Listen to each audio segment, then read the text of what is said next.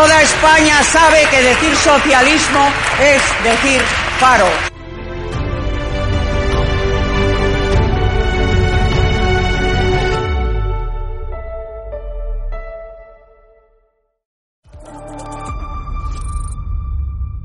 Fernando Simón, aquí en esta casa le llaman doctor Simón, ni ha hecho el doctorado, ni ha hecho el MIR, ni es doctor, ni nada que se le parezca. Ese señor que se fue de vacaciones dos veces en, en plena pandemia, yo creo que, en fin, la credibilidad de este señor mm, yo no la comparto con usted. Muy buenas noches, espectadores de Estado de Alarma. Tengo ya el placer de estar con Alfonso Rojo, director de Periodista Digital. ¿Cómo estás, Alfonso? Como siempre, trabajando. igual, igual que yo, como siempre también. Bueno, me gustaría preguntarte, el que también está trabajando precisamente es el, el pollo Carvajal. Que... No, no, no. No, no, ese, ese, ese, ese seguro que no, eh, según, Alfonso. Según escribe en su tuit de vez en cuando Marcos de Quinto, dice que el trabajo a este le da alergia, que se pasa todo el día maquinando a ver dónde pongo las plantas de marihuana, cuántas pongo, que a ver si puedo poner la jornada de, de de 15 horas, dice, pero y es como ha, estado, ha habido cosas buenas. Mira, estos días, eh, con el debate este de la jubilación, sí. no sé quién se dirigió, no me acuerdo ahora en este momento, pero fue una intervención gloriosa. Se dirigió a los miembros de la bancada socialista y podemita y mm. les dijo eso de ustedes no se preocupen, ustedes pueden jubilarse, pueden seguir trabajando hasta los, pueden cogerse la jubilación a los 100 años porque no han pegado chapa en la vida. De verdad. es verdad. Perdóname la interrupción. No, no, por supuesto. El que sí que también está trabajando es el eh, Pollo Carvajal, Hugo Carvajal, el ex líder de la inteligencia venezolana, porque la de titulares que nos, que nos dejó, bueno, pues, eh, pues entre ayer y hoy. Fíjate, un titular que, que publicamos en Periodista Digital, el Pollo Carvajal canta ante el juez que Monedero recibió 200.000 euros del chavismo para Podemos. También hemos conocido, ¿no?, en esta misma línea, que Monedero claro, evidentemente, ruega que extraditen al Pollo Carvajal para que deje ya de cantar sobre la financiación chavista de Podemos. Y luego también vamos a hablar que, que ha señalado al PSOE. De ahí que la Fiscalía pues eh, no esté investigando este caso, porque no le compensa al gobierno, Alfonso. Bueno, yo creo que lo más importante es lo último que has dicho, es decir, lo más sí. relevante, lo más novedoso, que Monedero cobraba, claro, es, eh, recibía dinero y financiación para Podemos, él y todos los demás eh, de la dictadura chavista es evidente. Hubo un momento en tiempos de Rajoy en que aparece en aquella maleta con 500.000 euros, perdón, 500.000 dólares, que Montoro le deja como sea blanquear y sacar adelante, ¿no? Y eso lo sabíamos. Faltan pruebas que puedan conducir a la condena o jueces que quieran de verdad apretar en ese tema. Pero esto último que has dicho, lo del sí. PSOE, ayuda a entender algunas cosas. Y también lo has dicho tú en la, en la entrada, ¿no? Es decir, el silencio de la Fiscalía, la parálisis, la inacción en todo esto que tiene que ver con la financiación espuria de, de, Podemos, no solo se debe a solidaridad con los socios de gobierno de su jefe Pedro Sánchez, es que como revela el, pollo Carvajal y se sospechaba, han metido la mano, se lo han llevado crudo y a lo grande miembros importantes del Partido Socialista. Parece que el Pollo Carvajal señala a Zapatero, y en concreto uh -huh. el gobierno Zapatero a Moratinos, que ha tenido mucho sí. que ver con aquello, a Bono, con el, que sí tuvo una historia de ocho fragatas cuando era ministro de Defensa y que nadie sabe bien cómo terminó, a dónde condujo ese tema. Y, y bueno, yo creo que eso sí es muy relevante. No sé si el Pollo Carvajal va a cantarlo todo. Es decir, esto a lo mejor es solo que enseña la patita y dice, oiga, claro. si, me, si, tengan ustedes cuidado porque yo puedo ir más allá. No lo sé, ahora le piden papeles, es muy difícil tener papeles de estas cosas. Claro. Tener, quizá tenga grabaciones, discos, algún documento, porque tú no... Es como los, los sobornos, tú no entregas el soborno con un recibí, normalmente. Claro, Hay tontos claro. que sí pero, pero no lo sé, no, no, te puedo decir. Pero fíjate, Alfonso, esto de la Fiscalía que no habla, no tendrá mucho que ver también con que la Audiencia Nacional investiga el contrato de 9 millones de euros de Baltasar Garzón con Venezuela. Recordemos, Baltasar Garzón, eh, que ahora mismo es la pareja, el novio de, de, de Dolores Delgado, de la Fiscal General del Estado. También tendrá mucho que ver, ¿no, Alfonso?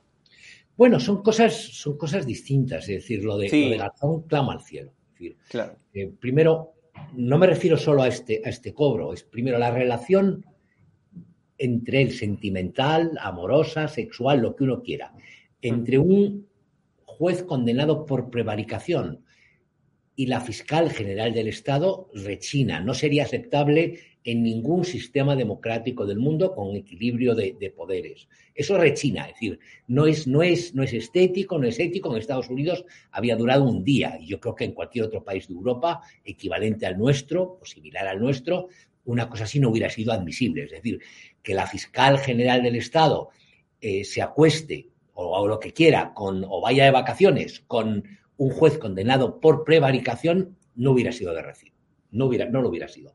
Pero en, todo, en cualquier caso, que los negocios que consigue este pájaro, que consigue em, Baltasar Garzón, multimillonarios, porque es un despacho de los que más cobra, pues sean mm, se hagan mientras él mantiene la relación con, con, Dolores Delgado y con la excusa de que él es un buen arreglador de asuntos, que tiene cercanía a la Fiscalía, que tiene cercanía al chavismo, a mí me parece que trasciende de la Fiscalía, trasciende el despacho de Garzón, que se llama ILOCAT, por cierto. Sí, sí. Trasciende, es, es, una cosa que, que eh, empaña de verdad la gestión del gobierno. Es decir, tiene una cara que se la pisan y tenemos una sociedad que traga y unos medios de comunicación que tragan, porque esto es un escándalo internacional. Yo estoy absolutamente seguro que dentro de unos días, cuando rebusquemos o miremos en prensa internacional, este tema estará en la prensa internacional.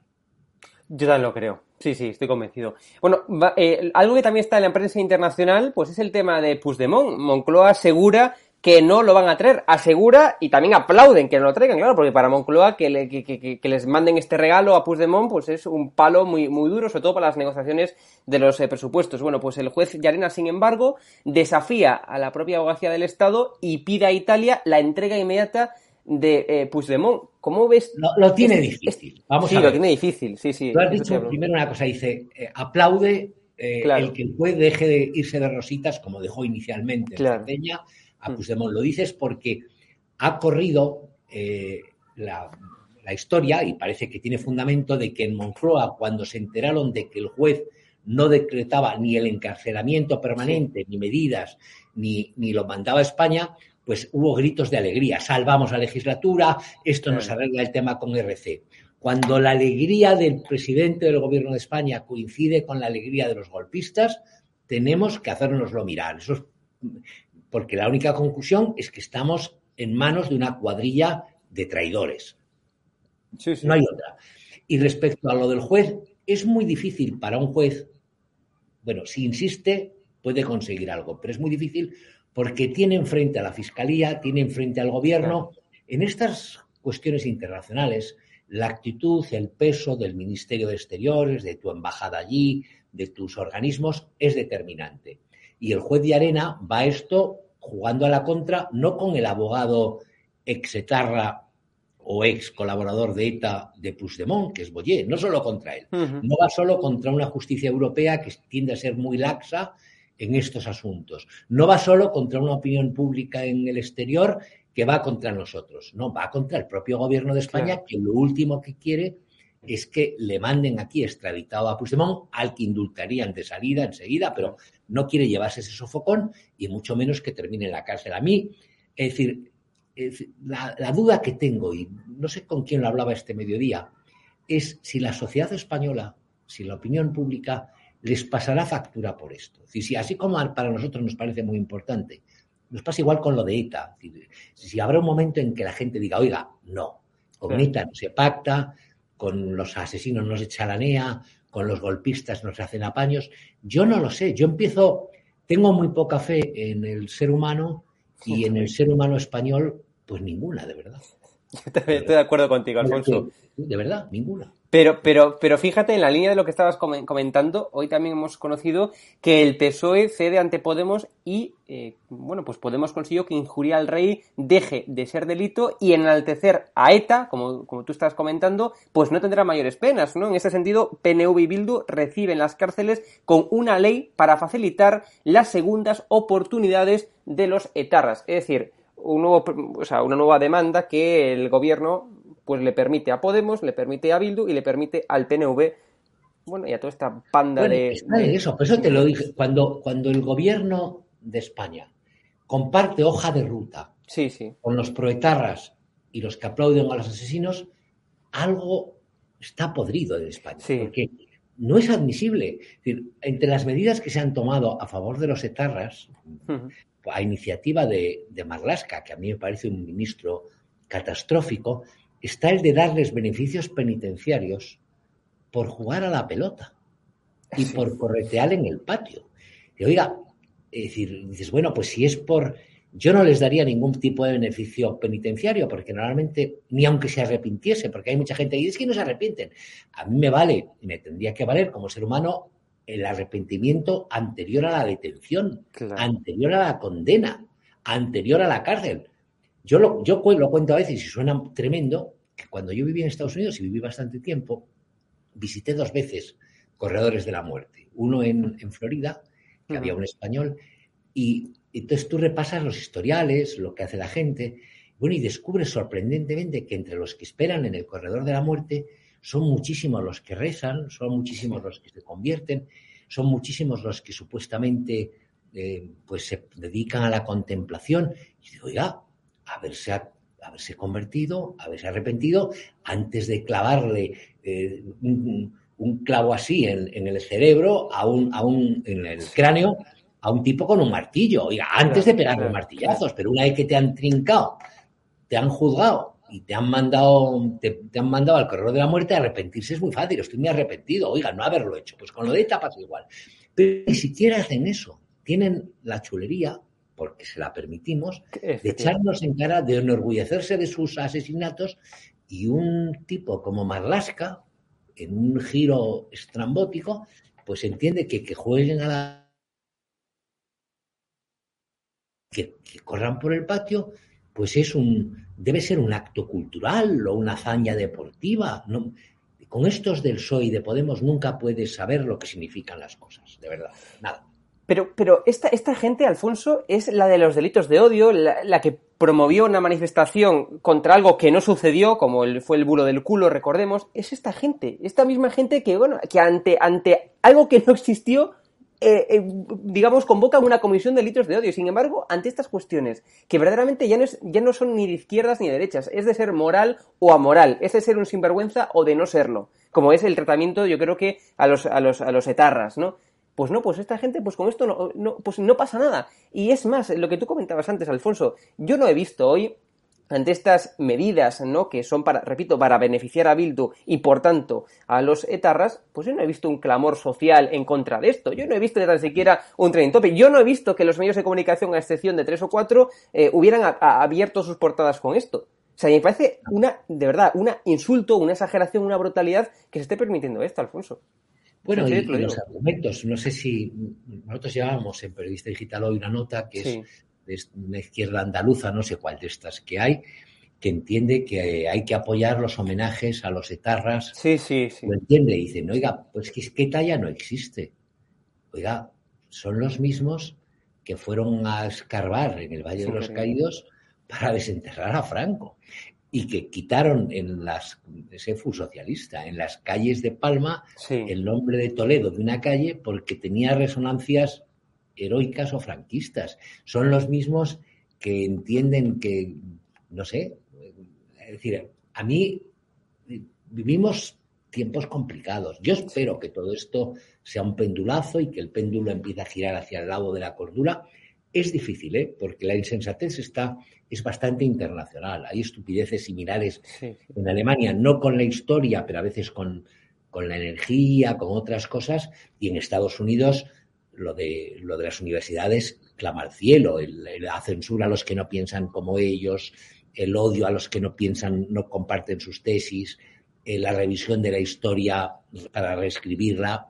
Pero bueno, vivimos tiempos convulsos que, que, pasarán. Yo confío en que pasen. A mí es que al, con la edad que tengo, creo que me va a pillar en el Valle de Josafat, a ir rindiendo, decir, rindiendo cuentas, ¿sabes? Cuando me toque arriba, que, de, que, debe estar así, por cierto, el Valle de Josafat, debe, no vamos a caber. Esto, Pero como... a, ti eres, a ti eres un tío joven, tú reza para que cuando llegues a los 30 o a los 35 y tengas sí.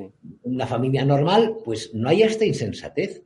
Y después lo piensas bien, fíjate, tú que estás en la universidad, yo pienso a veces en mis hijos, digo, en manos de quién están. Es decir, ¿quién educa? Porque ves las cosas que se dicen en la universidad, el tipo de profesores que tenemos. dices, ¿en manos de quién está la educación de nuestros hijos?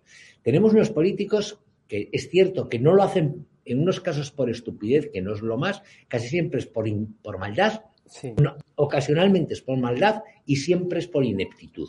Ese es el comportamiento habitual del político. No lo es, no hay otra cosa. Pero es que en cualquier otro estamento, en cualquier otro sector, te encuentras con lo mismo. El del periodismo es es, peor, es peor que el de los profesores todavía, ¿eh? Es peor el del periodismo que el de los profesores, te digo yo. Y yo me pregunto, ¿y en esto ha terminado esta profesión?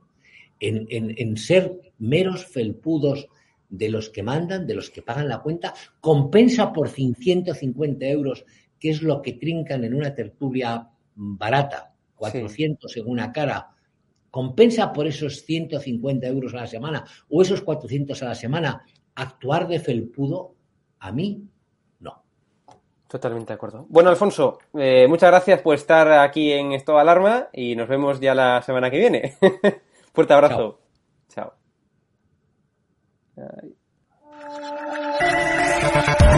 Chao.